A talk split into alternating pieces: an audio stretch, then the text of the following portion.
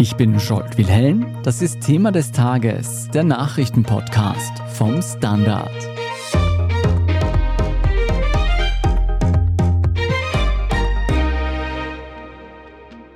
Er ist einer der führenden deutschen Experten, wenn es um Wladimir Putin geht. Er ist ein nicht unangenehmer Mensch. Zweitens ist er schnell im Kopf. Drittens hat er Humor. Und man ist besser gut vorbereitet, weil er ziemlich genau und präzise ist. Dieser Mann heißt Hubert Seipel. Und er war in den vergangenen Jahrzehnten so nah dran am russischen Präsidenten wie kein anderer westlicher Journalist. Seine Filme über Putin sind preisgekrönt. Wegen seines tiefen Einblicks in die Welt des Diktators war Seipel Fixgast in den größten Talkshows der öffentlich-rechtlichen Sender. Der Westen hat eine ultimative Forderung. Sie sollen so sein wie der Westen. Sie sollen die Regeln des Westens gefälligst akzeptieren. Denn ich muss so sein, wie mein Volk von mir erwartet. Doch eine aktuelle Recherche des Standard und internationaler Medien wirft nun einen großen Schatten über den Putin-Versteher. Ja, Hubert Seipel wurde über ein Jahrzehnt lang heimlich mit hohen Summen aus dem Umfeld von einem Putin-nahen Oligarch bezahlt. Und diese Briefkastenfirma konnten wir dem Firmengeflecht des sanktionierten Oligarchen Alexei Mordaschow zuordnen. Wir sprechen heute darüber, wie ein vielfach ausgezeichneter Journalist heimlich zum Sprachrohr Putins wurde und damit weit über Deutschland hinaus das Bild vom russischen Machthaber schönte. Timo Schober, du bist Investigativredakteur und hast dich in den vergangenen Wochen intensiv mit der Karriere des deutschen Journalisten Hubert Seipel auseinandergesetzt. Wer ist denn dieser Hubert Seipel? Was macht ihn so interessant? Hubert Seipel war zunächst Auslandskorrespondent für den Spiegel und für den Stern und ist dann aber vor allem durch seine Dokumentarfilme und Interviews bekannt geworden. Der hat zum Beispiel 2014 das weltweit erste Fernsehinterview mit Edward Snowden, damals in der ARD, geführt und er ist vor allem bekannt geworden durch Dokumentationen, aber auch dann durch Bücher, die darauf gefolgt sind, die sich mit Russland und im Speziellen mit dem russischen Präsidenten Wladimir Putin beschäftigt haben. Und dadurch war er auch in den wichtigsten Talkshows im gesamten deutschsprachigen Raum, in Österreich zum Beispiel im Zentrum, mehrfach zu Gast, um dem Publikum Russland und eben vor allem Wladimir Putin zu erklären. Mein heutiger Gast im Dialog hat so viel Zeit mit Putin verbracht wie kein anderer westlicher Journalist. Hubert Seipel, was ist Putin für ein Mensch? Er ist ein erstens mal nicht unangenehmer Mensch, zweitens ist er schnell im Kopf, drittens hat er Humor. Viertens kann er ziemlich sarkastisch sein und man ist besser gut vorbereitet, weil er ziemlich genau und präzise ist. Und Hubert Seipel wurde für seine Arbeit auch vielfach ausgezeichnet. Also wenn man sich Deutschland anschaut, hat er da die wichtigsten Preise, was das Fernsehen betrifft, gewonnen. Zum Beispiel zweimal den Deutschen Fernsehpreis oder den Grimme-Preis. Also ein hochdekorierter Journalist, der vor allem zu Russland oft befragt worden ist und zu Gast war also wenn ich das richtig verstehe, Seipel war bislang einer jener Männer, die man gefragt hat in Deutschland, wie Russland funktioniert, wie Wladimir Putin tickt. Hat er da tatsächlich Informationen oder Sichtweisen liefern können, die andere nicht hatten? Also Hubert Seipel ist wahrscheinlich der westliche Journalist mit dem direktesten und dem besten Zugang zu Wladimir Putin direkt. Einfach aus dem Grund, dass er ihn sehr oft getroffen hat. Seipel sagt selber, dass er ihn sogar mehr als 100 Mal getroffen hat und wow. ähm, somit auch dementsprechend mit ihm persönlich gesprochen hat. Und das ist natürlich ein Alleinstellungsmerkmal im Vergleich mit anderen Experten oder sogenannten Russland-Erklärern. Und damit galt er dann einfach als einer der besten Kenner von Wladimir Putin und Russland. Und er hatte auch Einblicke, die andere nicht hatten, auch im privaten oder zumindest im halbprivaten Bereich. Also er war zum Beispiel gemeinsam mit Putin in Sibirien auf Rotwildjagd für einen seiner Filme oder mhm. er hat ihn begleitet beim abendlichen Eishockeytraining. Und ja, das ist etwas, das sich generell durch seine Arbeit zieht. Er hat ihn in seinen Filmen sehr vermenschlicht und sich dafür weniger kritisch mit seinem politischen Handeln auseinandergesetzt. Wie hat denn ein Deutscher wie Seipel diesen ziemlich exklusiven und sehr häufigen Zugang zum russischen Präsidenten erhalten? Also wir müssen uns diesbezüglich auf die Erzählungen von Hubert Seipel verlassen. Wir können das nicht nachprüfen, aber Hubert Seipel sagt, dass er Wladimir Putin zum ersten Mal im Zuge eines Films über Gazprom, der 2009 erschienen ist, getroffen und interviewt hat und dass er dann im Zuge dessen die Idee erstmals bekommen hat, dass es doch interessant wäre, einen Film speziell über Putin zu drehen. Und laut Zeipel waren die ersten Anfragen dann relativ erfolglos.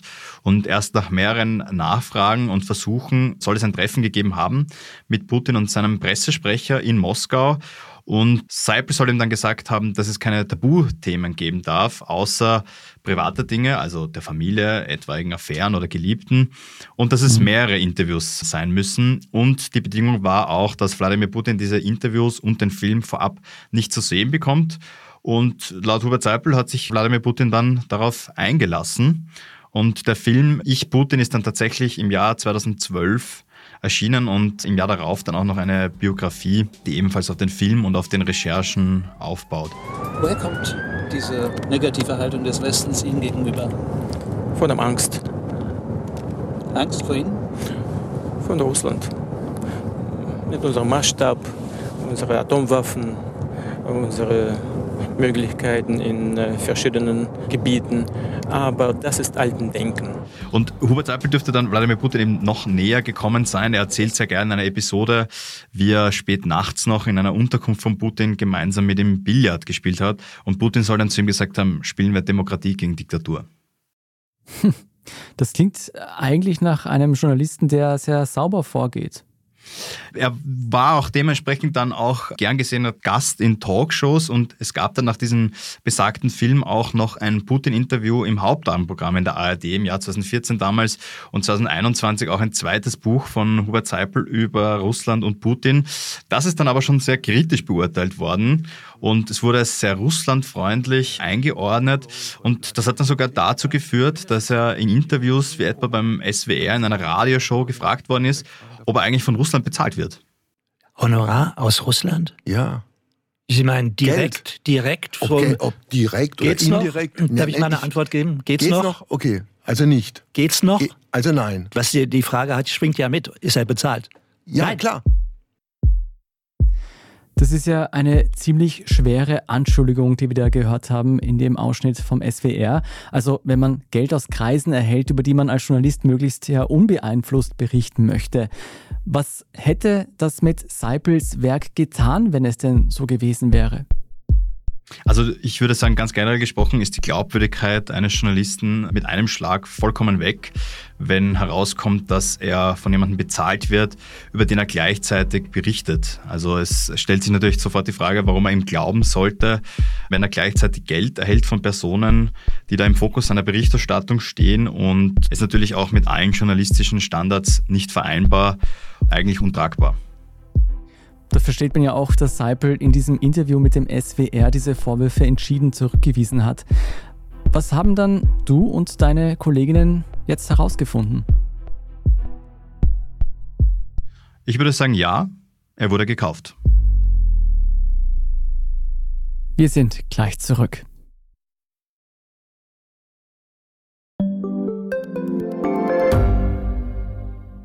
Standard-Podcasts gibt es ja wirklich schon zu jedem Thema. Also fast jedem. True Crime. Thema des Tages. Lohnt sich das? Inside Austria. Serienreif. Besser Leben. Rätsel der Wissenschaft. Edition Zukunft. Und, und, und. Aber nicht jeder hat die Zeit, das alles zu hören. Und manchmal möchte man sich einfach nur ein paar Minuten beschallen lassen. Ich bin Scholt Wilhelm. Und ich bin Margit Ehrenhöfer. Ab sofort bringen wir auch Highlights unserer Podcasts. Für zwischendurch, wenn mal weniger Zeit ist. Diese kurzen Ausschnitte nennen wir Shorts. So wie eine kurze Hose. Oder eine kurze Geschichte. Okay.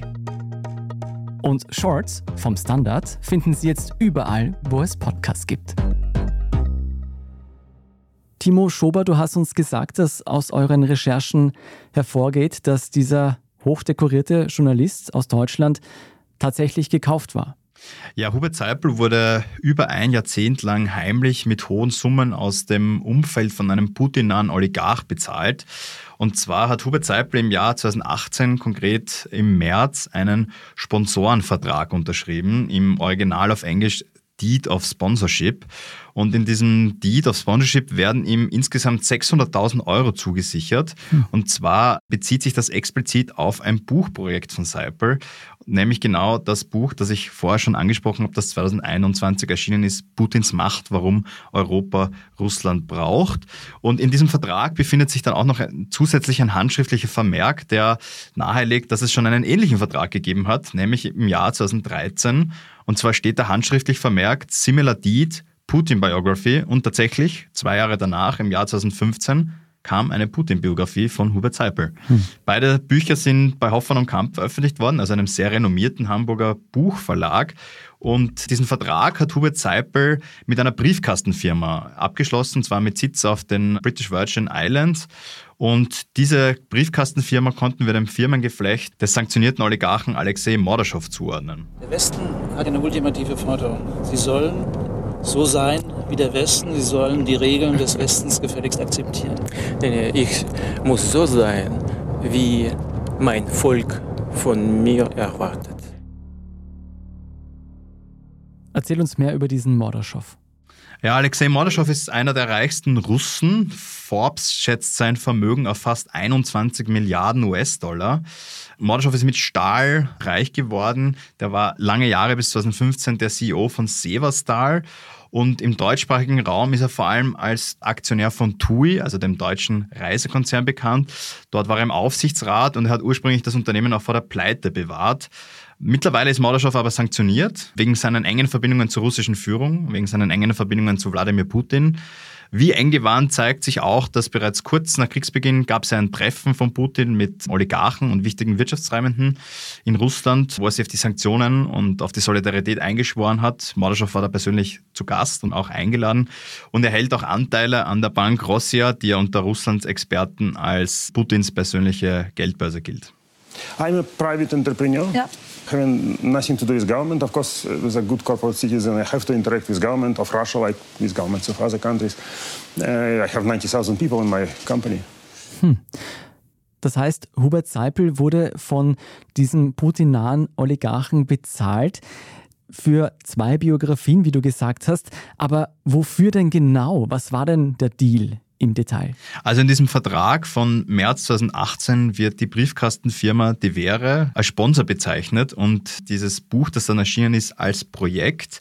Und da heißt es wortwörtlich, dass der Sponsor die Entwicklung des Projekts unterstützen und die politische und historische Entwicklung der Russischen Föderation durch die Unterstützung des Autors einem breiteren Publikum zugänglich machen möchte. Und Hubert Seipel soll dafür logistische und organisatorische Unterstützung erhalten während seinen Recherchen in Russland. Allerdings muss Hubert Seipel das Geld nicht zurückzahlen, selbst wenn das Buch nicht erscheinen sollte.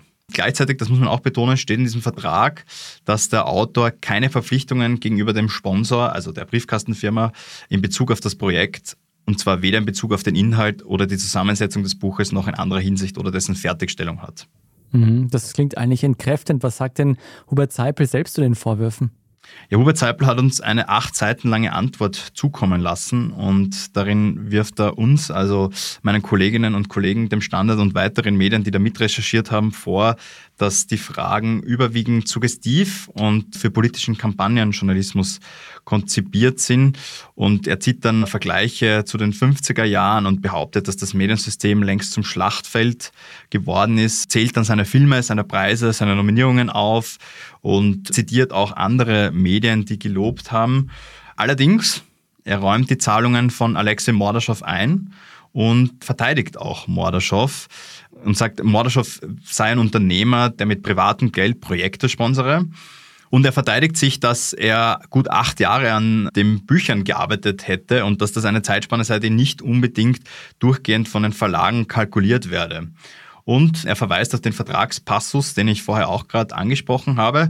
Und Hubert Seipel verwendet in seiner Antwort sehr viel Zeilen und Seiten darauf, zu sagen, dass seine Filme nicht bezahlt worden wären. Auf die Bücher geht er nur kurz am Rande ein, aber das Entscheidende ist, er gibt zu, dass er von Mordaschow bezahlt worden ist. Wenn ich das aber richtig heraushöre, einerseits steht er dazu, dass er bezahlt wurde, aber wenn nichts dabei gewesen wäre, warum hat er das dann nicht offengelegt? Ja, er hat es verheimlicht. Also wir haben natürlich auch den Verlag, der seine Bücher herausgegeben hat, dazu befragt und der Verlag hatte keine Kenntnis zu diesen mhm. Sponsorenverträgen. Und der Verlag behält sich auch vor, dass es weitere Schritte, womöglich rechtliche Schritte im Zusammenhang mit diesen Büchern geben wird. Und wir haben ja darüber gesprochen, was das machen würde mit Hubert Seipel und seiner Berichterstattung, wenn herauskommen würde, dass er gleichzeitig hohe Summen gerade aus Russland bekommt. Und Hubert Seipel hat sich dafür entschieden, das nicht transparent zu machen, sondern diese Zahlungen heimlich zu bekommen. Mhm. Also dürfte er doch gedacht haben, dass es vielleicht nicht so gut rüberkommt, wenn bekannt wird, dass er bezahlt wurde. Was sagen denn die Sender, die Hubert Seipel über die Jahre als Russland-Experten eine Bühne geliefert haben? Auch für die ARD ist das natürlich eine Katastrophe. Die Filme und Interviews von Hubert Seipel haben dort ein Millionenpublikum erreicht und auch ihnen hat Hubert Seipel verschwiegen, dass er Geld aus Russland in dieser Zeit bekommen hat. Wir müssen uns ja auch in Erinnerung rufen, dass in dem Vertrag im März 2018, über den wir jetzt schon gesprochen haben, eben verwiesen wird auch auf die erste Putin-Biografie, die ja schon 2013 erschienen ist. Und Hubert Seipel hat uns gegenüber eingeräumt, dass er für beide Bücher Geld bekommen hat. Somit wissen wir, dass er seit mehr als einem Jahrzehnt aus Russland bezahlt wird, Geld erhält von einem Putin-nahen Oligarchen und dessen Firmennetzwerk und insofern ist das natürlich auch für die ARD ein Super-GAU.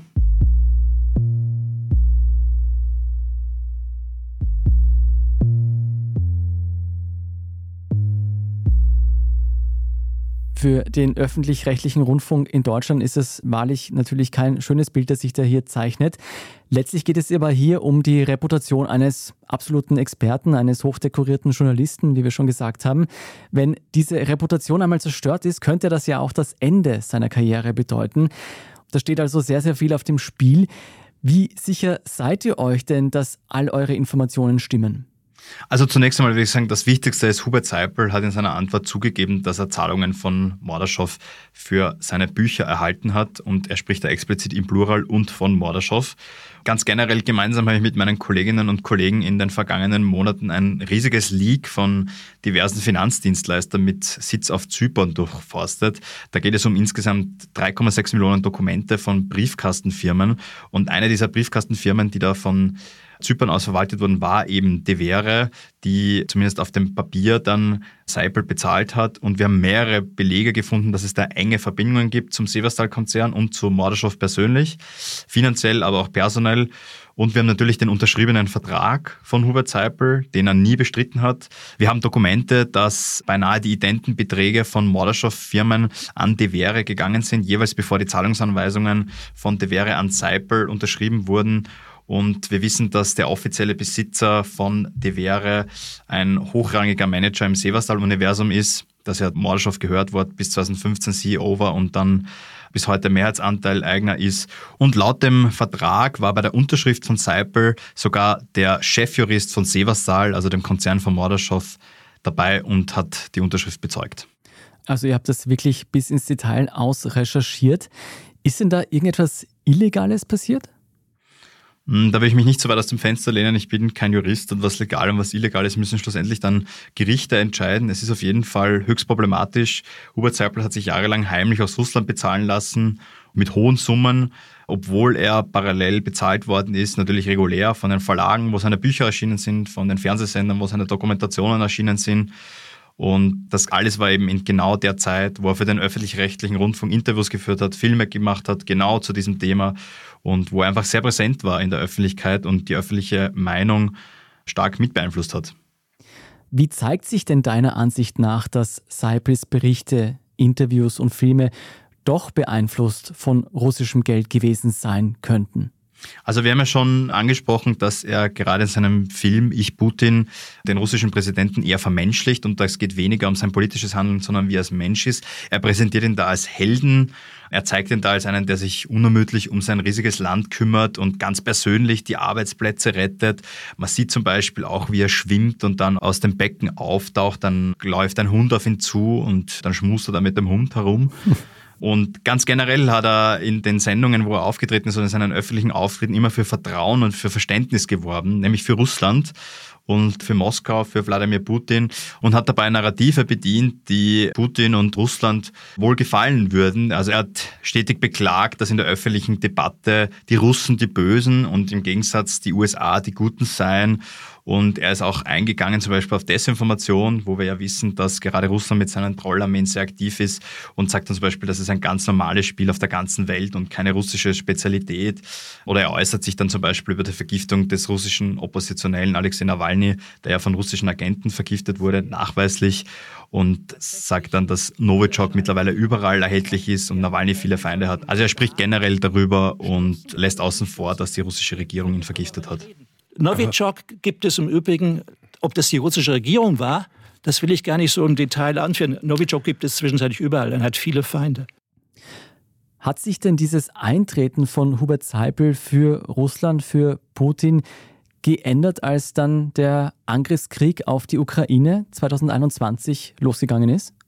Nein, also Hubert Seipel war auch nach dem Krieg noch zum Beispiel im ORF im Zentrum zu Gast und hat dort auch bestätigt, was er auch in anderer Gelegenheit bestätigt hat, dass er sich noch nach Kriegsbeginn mit Wladimir Putin in Moskau getroffen hat, auch dass er noch ein Buch noch darüber schreibt. Und damals war auch der ukrainische Botschafter in Österreich zu Gast. Und auch bei dieser Gelegenheit hat er die Narrative wiederholt, die wir schon besprochen haben und hat dem ukrainischen Botschafter mehrfach widersprochen und war schlussendlich der Verteidiger dann von Putin in dieser Sendung. Sie verkennen die Realität. Ja, das mag ja so Sie sein, da sind geht es so- mir wie Sie Ihnen in dem Zeit Zusammenhang. Jeder hat die Realität, die er haben will, offenkundig. Das klingt so, als hätte Hubert Seipel tatsächlich einen großen Wert für Russlands PR, Propaganda, wie man möchte, gehabt. Ist das so? Hat das einen großen Wert für Russland und den Kreml?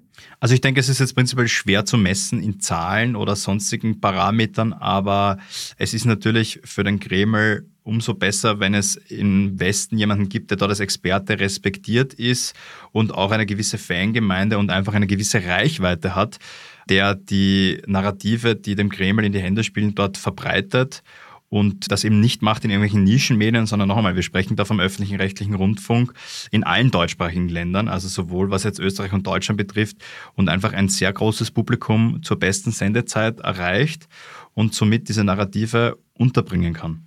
Mhm. Seipel ist jetzt sicher ein sehr aufsehenerregendes Beispiel für russische Einflussnahme. Aber was würdest du sagen, wie umfangreich ist denn dieses System der Propaganda, der Informationsbeeinflussung, wenn man sich die globale Berichterstattung über Russland ansieht?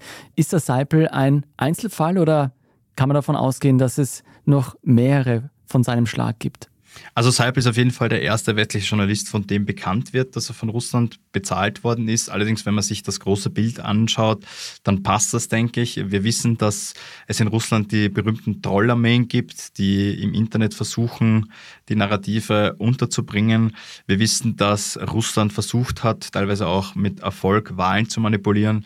Und wir wissen, dass hybride Kriegsführung, also Desinformation, ein entscheidender Punkt ist in der Strategie von Russland.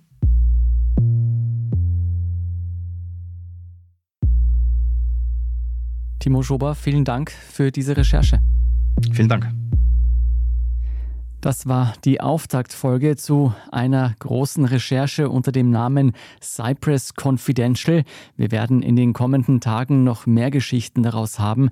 Da geht es unter anderem um ein ukrainisches Hotel am Semmering und Millionen Euro für die FPÖ und einen burgenländischen Koch, der zur rechten Hand von Roman Abramowitsch wurde. Nicht nur hier bei uns beim Podcast hören Sie darüber, sondern Sie lesen auch alles zu dieser Recherche auf der Standard.at und schauen Sie auch bei unserem YouTube-Kanal vorbei. Da wird es diese Tage auch ein Erklärvideo zur Causa Panhans geben. Wenn Sie unsere Arbeit unterstützen wollen, dann machen Sie das am besten mit einem Abonnement. Alle Infos dazu finden Sie auf abo.derstandard.at. Dort können Sie auch eine Spende abgeben. Jetzt aber dranbleiben, gleich geht es weiter mit unserem Meldungsüberblick. Da werfen wir einen Blick nach Gaza und zum großen Metallerstreik in Österreich. Wir sind gleich zurück.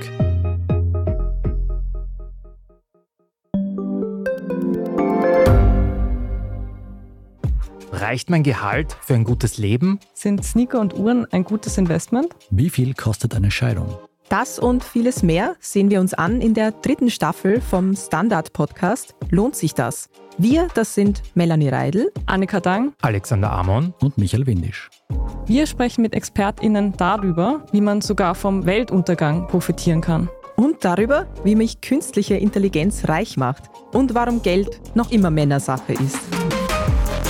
Lohnt sich das? Der Standard-Podcast über Geld findet ihr jeden Dienstag auf allen gängigen Podcast-Plattformen.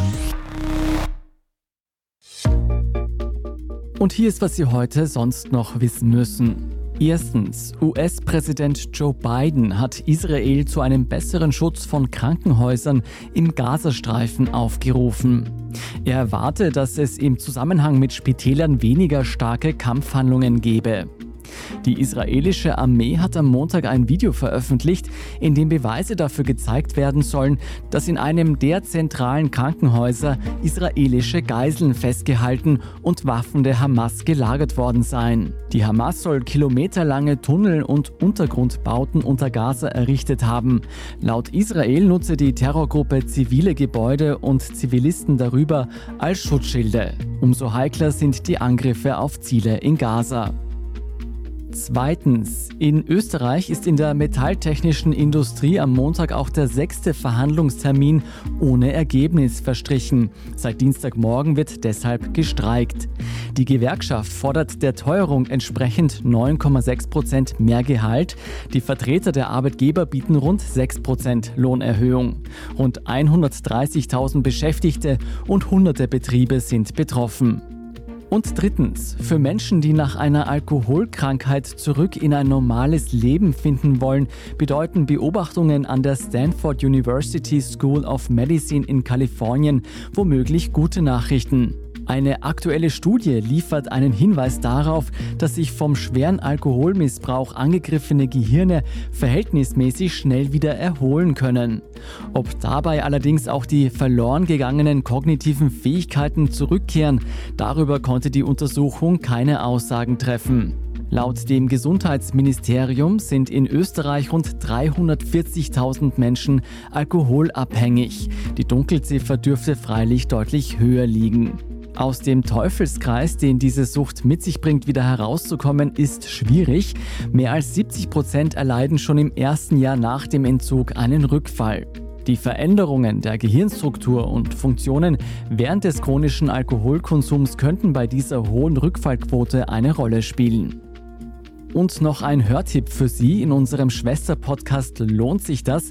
geht es heute um KI-Jobs und um die Frage, wie viel Geld sie uns bringen können.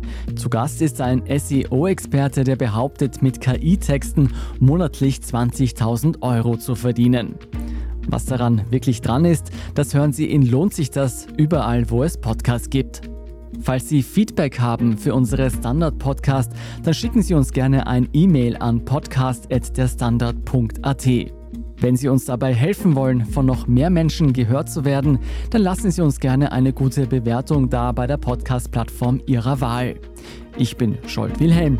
Danke fürs Zuhören, Baba und bis zum nächsten Mal.